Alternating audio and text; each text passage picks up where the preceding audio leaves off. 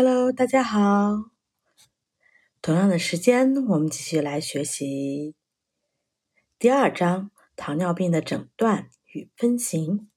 要点提示：一、空腹血糖、随机血糖和 OGTT 两小时后血糖是诊断糖尿病的主要依据。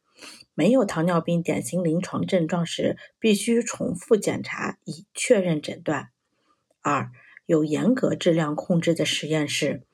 采用标准化检测方法测定的糖化血红蛋白，可以作为糖尿病的补充诊断标准。三、按病因将糖尿病分为一型糖尿病、二型糖尿病、特殊类型糖尿病和妊娠期糖尿病四种类型。一、糖尿病的诊断。依据静脉血浆葡萄糖而不是毛细血管血糖测定结果诊断糖尿病。若无特殊提示，本章所提到的血糖均为静脉血浆葡萄糖值。糖代谢状态分类标准和糖尿病诊断标准如下：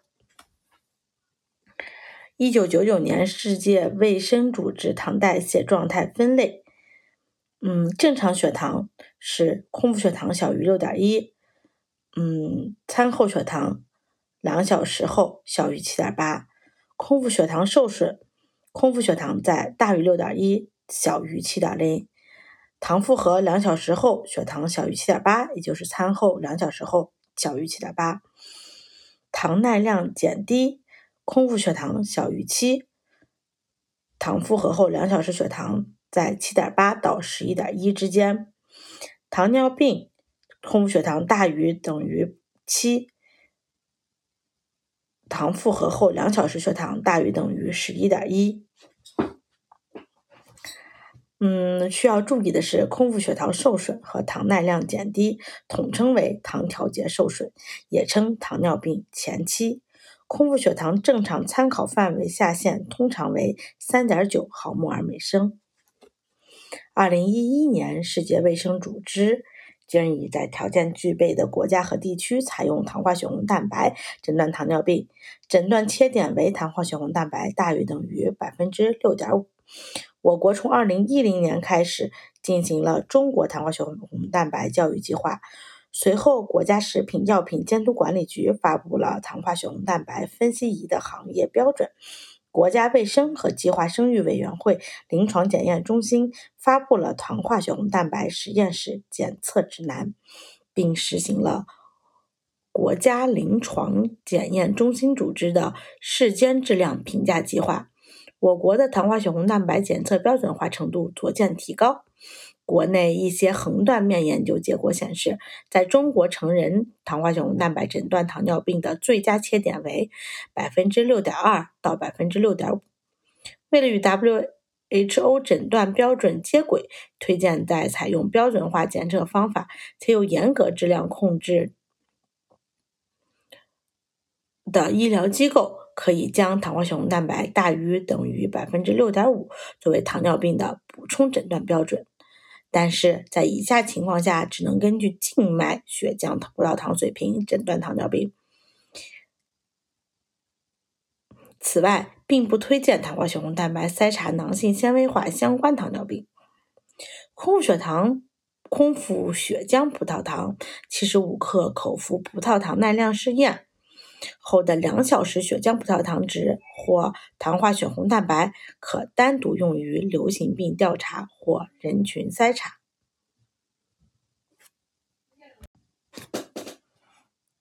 如 OGTT 的目的仅在于明确糖代谢状态时，仅需检测空腹和糖负荷后两小时血糖。我国的流行病学资料显示，检查空腹血糖糖尿病的漏诊率较高。理想的调查是同时检测空腹血糖、OGTT 后的两小时血糖及糖化血红蛋白。OGTT 其他时间点血糖不作为诊断标准。建议血糖水平已经达到糖调节受损的人群应进行 OGTT，以提高糖尿病的诊断率。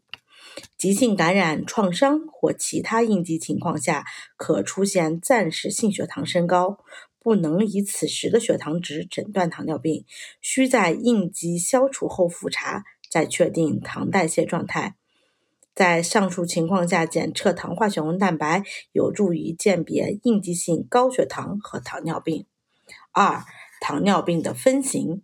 采用 WHO 一九九九年的糖尿病病因学分型体系，根据病因学证据，将糖尿病分为四种类型，即一型糖尿病、二型糖尿病、特殊类型糖尿病和妊娠期糖尿病。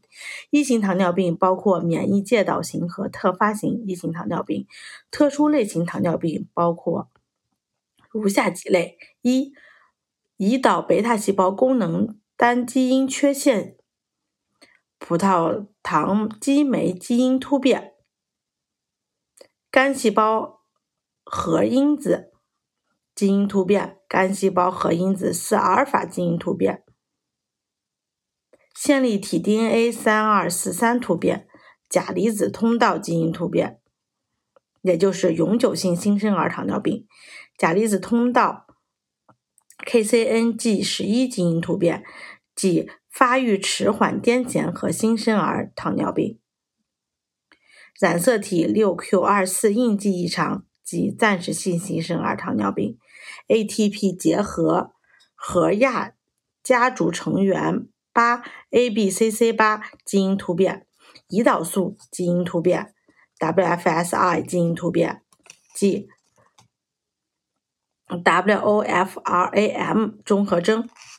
，FOXP3 基因突变，ERF2AK3 基因突变。二、胰岛素作用单基因缺陷。三、遗源性糖尿病。四、内分泌疾病。五、化学或药物所致糖尿病。六、感染，如先天性风疹。巨细胞病毒、腺病毒、流行性腮腺炎病毒等。七、不常见的免疫介导性糖尿病，如浆人综合征、胰岛素自身免疫综合征、胰岛素受体抗体等。八、其他与糖尿病相关的遗传综合征。一型糖尿病、二型糖尿病和妊娠期糖尿病是临床常见类型。一型糖尿病的病因和发病机制尚未完全明了，其显著的病理学和病理生理特征是胰岛贝塔细胞数量显著减少乃至消失所导致的胰岛素分泌显著下降或消失。二型糖尿病的病因和发病机制目前亦不明确，其显著的病理生理学特征为胰岛素调控葡萄糖代谢能力的下降及胰岛素抵抗伴胰岛贝塔细胞功能缺陷所导致的胰岛素分泌减少或者相对减少。特殊类型糖尿病是病因学相对明确的糖尿病。随着对糖尿病发病机制研究的深入，特殊类型糖尿病的种类会逐渐增加。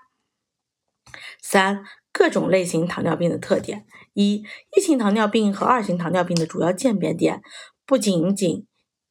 依据血糖水平进行糖尿病的分型，即使是被视为一型糖尿病典型特征的糖尿病。酮症酸中毒在二型糖尿病中也会出现，在糖尿病患者初期进行分型有时很困难。如果一时不能确定分型，可先做一个临时性分型，用于指导治疗，然后依据患者对治疗的初始反应以及追踪观察其临床表现，再重新评估分型。目前诊断一型糖尿病主要根据患者的临床特征。一型糖尿病具有以下特点：年龄通常小于三十岁，三多一少症状明显，常以酮症或酮症酸中毒起病，非肥胖体型，空腹或餐后的血糖 C 肽浓度明显降低，出现胰岛自身免疫标记物，如谷氨酸脱酸酶抗体。抗胰岛细胞抗体、胰岛细胞抗原二抗体、新转用体八抗体等。爆发型一型糖尿病是急性起病的一型糖尿病，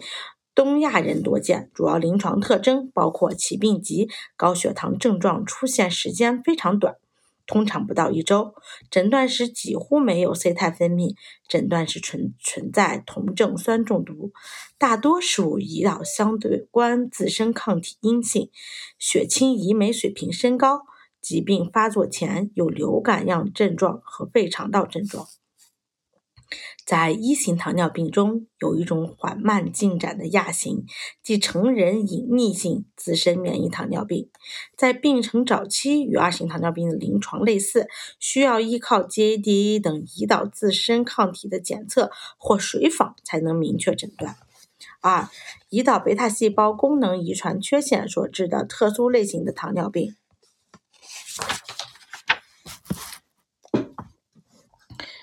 三。妊娠期糖尿病，